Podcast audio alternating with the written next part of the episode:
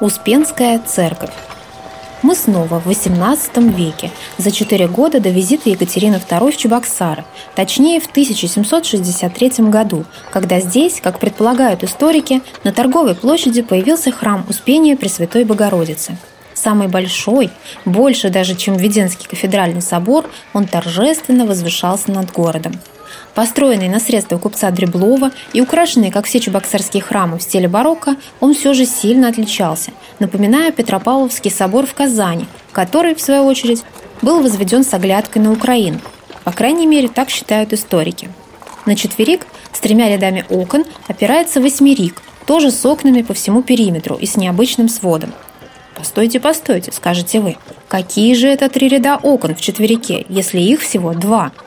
Да, ведь и правда, первый этаж этой церкви находится сейчас внутри островка, на котором вы стоите, в его бетонном основании. Помните, сколько церквей и каменных домов было снесено, когда готовилась ложь Чебоксарского залива? Успенской церкви в каком-то смысле повезло, ее сохранили, но пришлось пожертвовать целым этажом – Храм имел престолы во имя Бориса и Глеба, во имя святой великомученицы Гликерии и в честь Успения Божией Матери.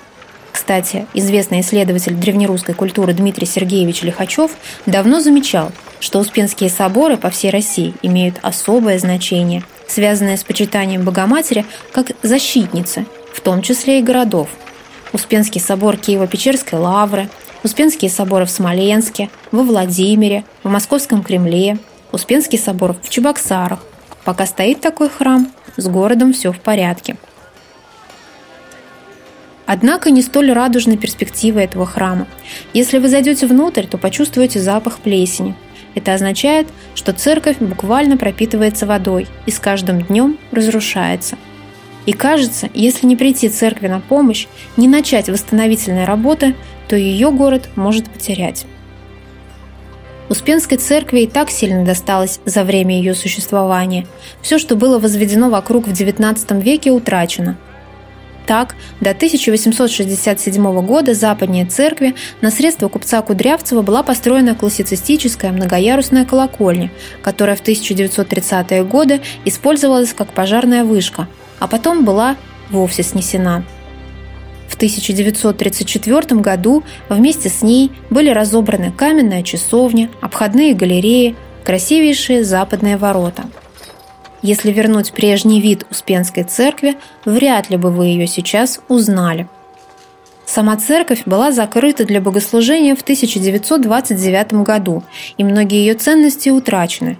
Но счастье, что ее не снесли – Многие чебоксарцы, наверное, хорошо помнят, что здесь в советское время, вплоть до 1979 года, размещался краеведческий музей.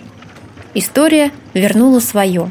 В 1993 году храм был передан Чебоксарско-Чувашской епархии, и сейчас он является действующим.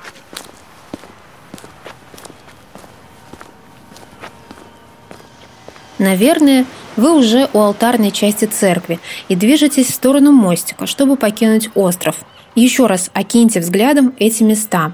Они помнят самые разные исторические эпохи в Чебоксарах. Справа от алтаря Успенского собора на углу Рождественской улицы, о котором мы уже говорили, стояло, например, здание магистрата, учреждение городского управления, которое появилось здесь в 1742 году – Двухэтажное, в барочном стиле, с гребешковыми наличниками на окнах, а также с пилястрами на углах, оно было с необычными каменными подпорками. Это контрфорсы, наружные укрепления стен. Здание магистрата так и называлось – «Дом с контрфорсами». В советское время бывший дом городской управы превратился в общественную баню, а затем, когда на улице Ярославска открылась баня номер один, был переоборудован под торговый склад – в 1966 году здание магистрата снесено. Выше и несколько дальше, XVIII века, мы могли бы увидеть постоялый дом Антонова. Это двухэтажное полукаменное полудеревянное здание с мезонином относится к началу XIX столетия. Это угадывается в классицистических чертах – ритме, симметрии, простоте – Долгое время на первом его этаже размещался трактир, на втором – комната для постояльцев. После муниципализации в 1924 году в этом здании была гостиница. Потом несколько учебных заведений. Рядом можно было увидеть мочальные склады купца Хлебникова. Кирпичное здание, построенное здесь в начале 20 века, так и ушло бы безмолвно в прошлое, если бы не было переоборудовано под первый в Чебоксарах театр. Позже здание было перестроено по проекту Феофана Сергеева в стиле классицизма. Ну, а за Успенской церковью у вас за спиной остается парк имени Крупской, который, как вы понимаете, появился в советские годы. Он простирался вплоть до Красной площади. Здесь были памятник Ленину, большая сцена, на которой проходили все чувашские олимпиады искусств, своеобразные битвы хоров 1930-х годов. Потом установили бюст Крупской. Чебоксарцы, конечно, хорошо помнят, как позже в парке играли первые чебоксарские ВИА, и молодежь знакомилась на танцевальной площадке и катке. Теперь, когда вы покинули островок с Успенской церковью, двигайтесь направо, по набережной, огибая дом Соловцова, а ворота и стены, примыкающего к нему Свято-Троицкого мужского монастыря, должны остаться слева от вас. Свято-Троицкий мужской монастырь. Помните, мы видели его, когда шли вдоль здания речного вокзала.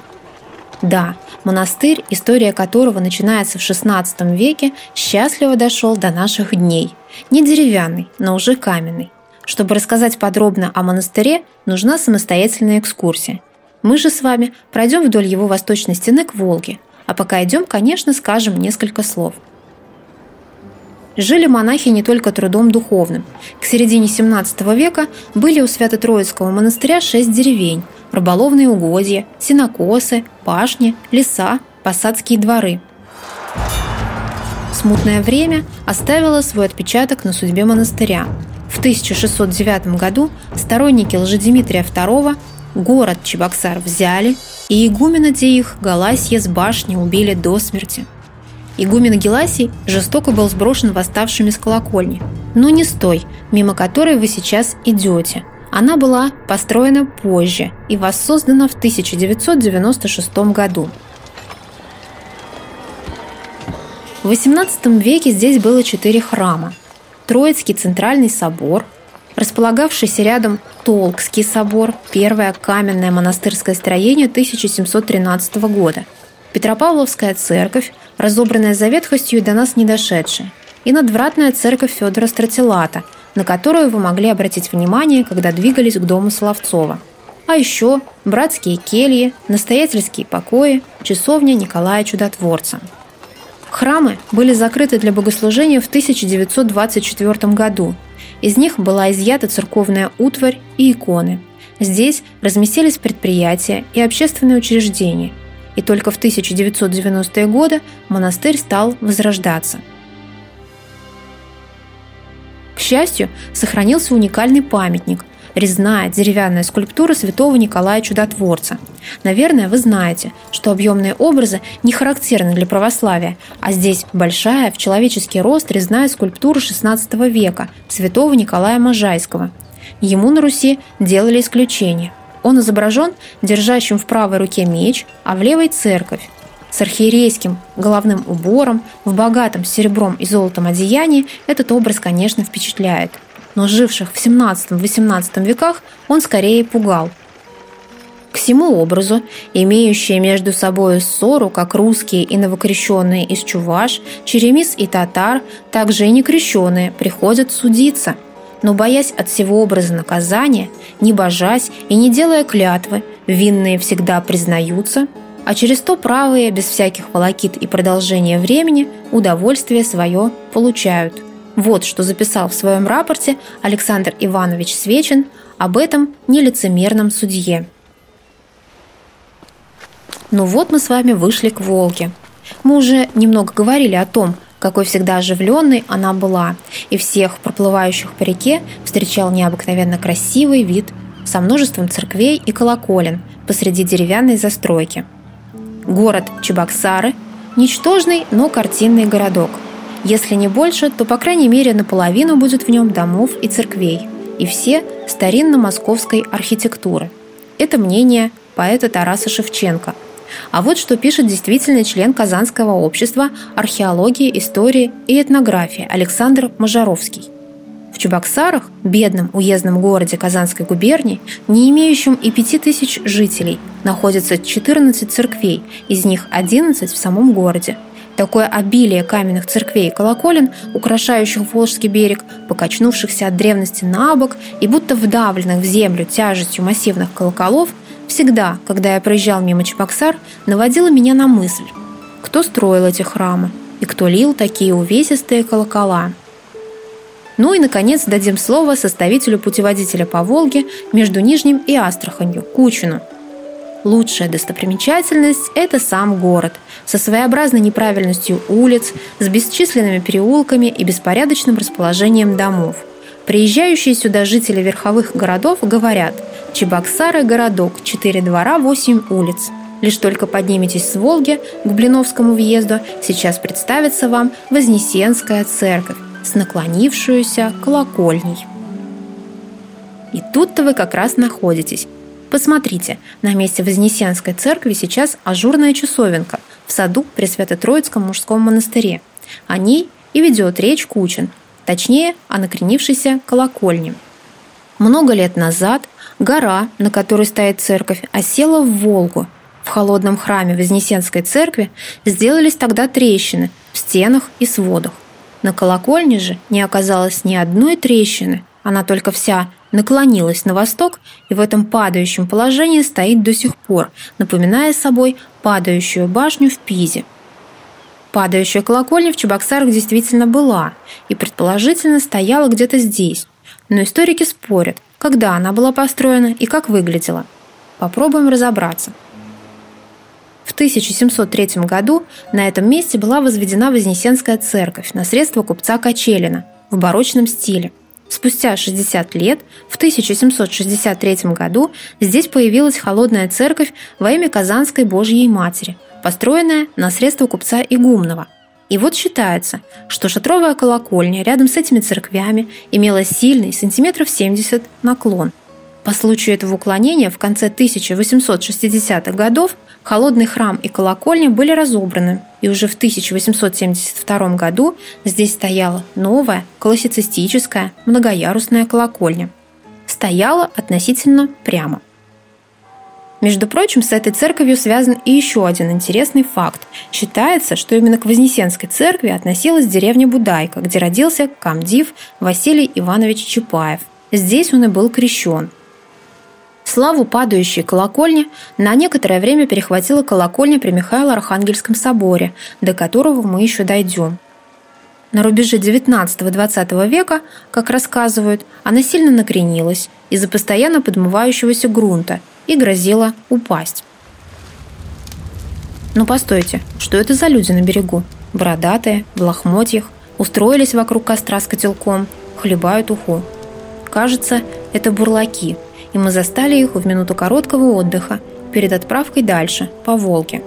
Это сейчас речной транспорт не нуждается во внешней помощи, а прежде по всей Волге шли бурлаки, тащили нагруженные суда. Каторжная работа, нечеловеческие усилия. Как не вспомнить Некрасовское «Выть на Волгу, чей стон раздается». Говорят, Чебоксары в XIX веке были крупнейшей пристанью, где нанималось на этот каторжный труд огромное количество бурлаков. Между прочим, чувашских бурлаков описал в своих путевых впечатлениях в России Александр Дюма «Отец». Совершив путешествие по Волге в 1858 году, он записал Начиная с деревни Лискова, нам стали встречаться представители какой-то новой народности. Они походили на цыган и говорили на особом языке, ни русском, ни татарском и ни калмыцком. Единственное занятие этих несчастных – тянуть волоком торговые суда. За 12 часов труда они получают 12 копеек. Они называются чуваши, и у них, по уверениям капитана Лоцмана, есть столица, именуемая Чебоксарами. Полагаю, что они принадлежат к финским народам. Почти все они христиане. Их одежда состоит из суровой холщовой рубахи, вышитой красным, и штанов, доходящих до колен.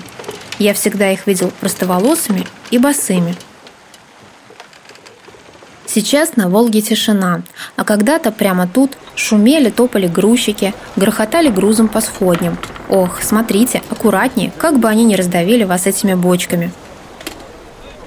Пристань в 18-19 веках не была благоустроена, но постараемся здесь все-таки пройти. Давайте двигаться прямо до площади перед сквером Константина Иванова.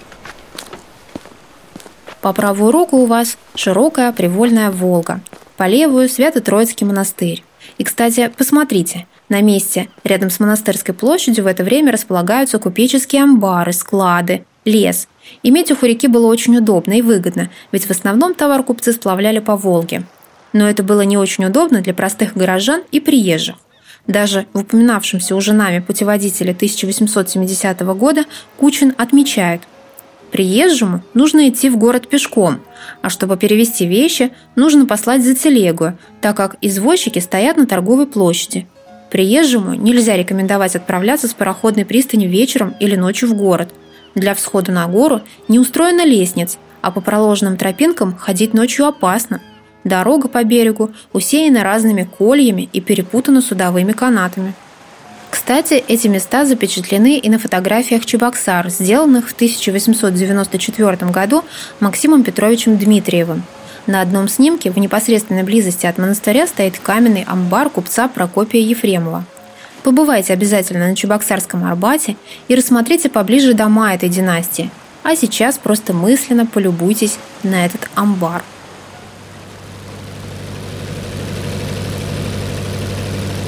Но что это за гул над Волгой? Кажется, мы с вами забрели уже в 20 век.